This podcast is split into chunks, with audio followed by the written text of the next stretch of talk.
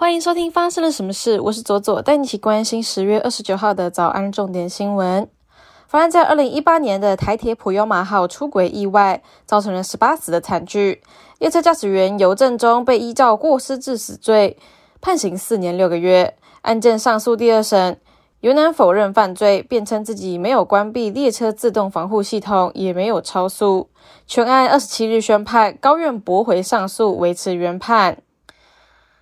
梅花鹿实在太多了，总计预估已经达到了两千只以上，造成农作损害、水土流失以及交通安全和疾病疑虑的问题。肯定国家公园的森林正在面临退化危机。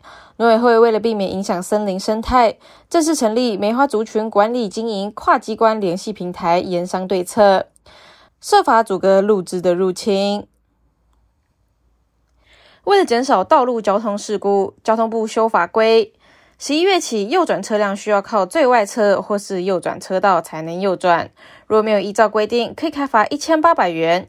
另外，在明年的七日，反光服装和背心将会纳入新车标配。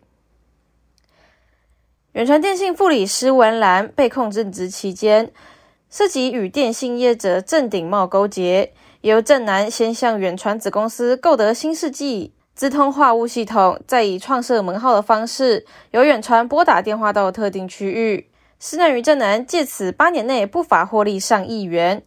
调查局约谈施女正男共九人到案，依照违反证交法移送台北地检署。国际方面，美国国务卿布林肯表示，中国已经决定不再接受台湾局势的现状，并开始对台加强施压，包括可能使用武力实现目标。而美方数十年来都坚持必须以和平方式处理和解决这些旗舰。中国改变了华府和北京之间数十年来的基本认识，也就是将和平处理中国与台湾之间的分歧。美国空军大学附设的中国航天研究中心二十四日发表了一份厚达两百五十五页的解放军火箭军组织报告。报告中公布了中国境内火箭军的基地位置、战力评估以及指挥官后勤支援等资讯。乌克兰一款让民众偷报俄军来袭飞弹、无人机踪迹的手机应用程式首告捷报，让乌军首度在这款应用程式的协助下击落了一枚俄罗斯巡弋飞弹。乌克兰国家通讯社报道，这款电子防空程式的共同开发人苏尔丁在脸书发文说。Apple 是首款作战应用，在二十二号南部作战区的民众发现一枚来袭的俄国巡弋飞弹后，透过这一款应用程式向军方通报，成功协助乌军击落该枚飞弹。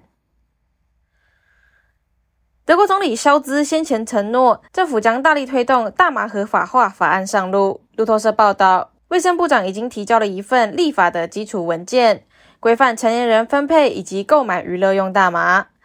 倘若政策生效，德国将会成为欧洲率先让大麻合法化的国家之一。